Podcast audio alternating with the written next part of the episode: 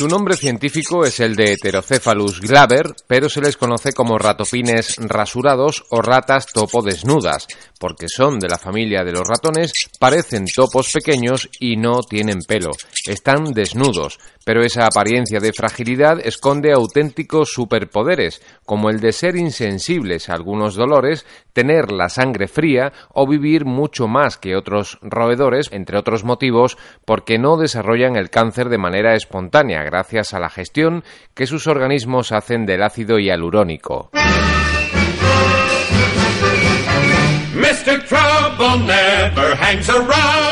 Sus hábitats naturales se localizan en el este del continente africano, en colonias subterráneas de la sabana, en Tanzania, en Kenia o en Somalia.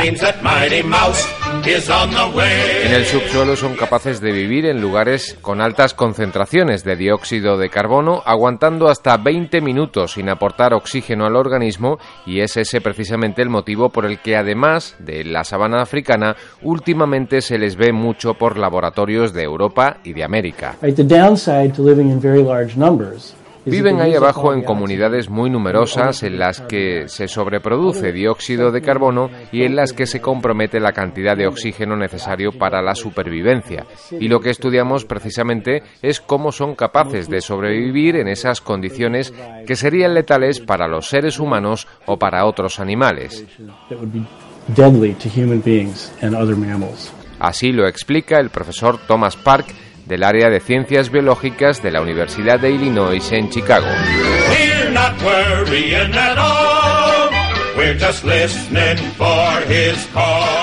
El equipo internacional en el que se integra Park ha revelado el secreto de ese superpoder de los ratopines. Consiguen sobrevivir sin aire cambiando su metabolismo de un sistema basado en la glucosa y que depende por tanto del oxígeno a uno que emplea la fructosa que utilizan como combustible. Para llegar a estas conclusiones, los expertos expusieron a los roedores a bajas condiciones de oxígeno en el laboratorio y observaron que liberaban grandes cantidades de fructosa en el torrente sanguíneo, que en todos los demás mamíferos solo se encuentra en las células del intestino.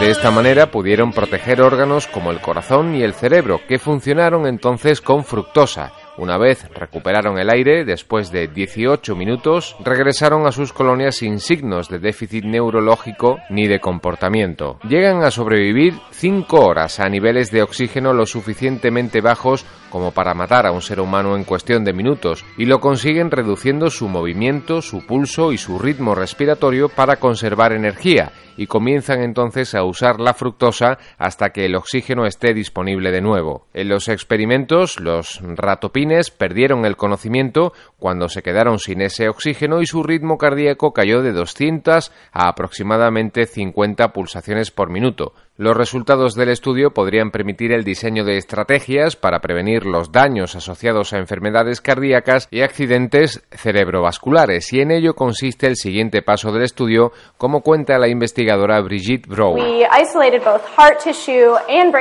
Hemos aislado tejidos cardíacos y cerebrales para determinar cuál es el nivel de aporte de glucosa que necesitan para protegerse en esas condiciones de ausencia de oxígeno. Y el siguiente paso, por tanto, será el de estudiar la manera en la que los seres humanos copiamos este superpoder del ratopín rasurado.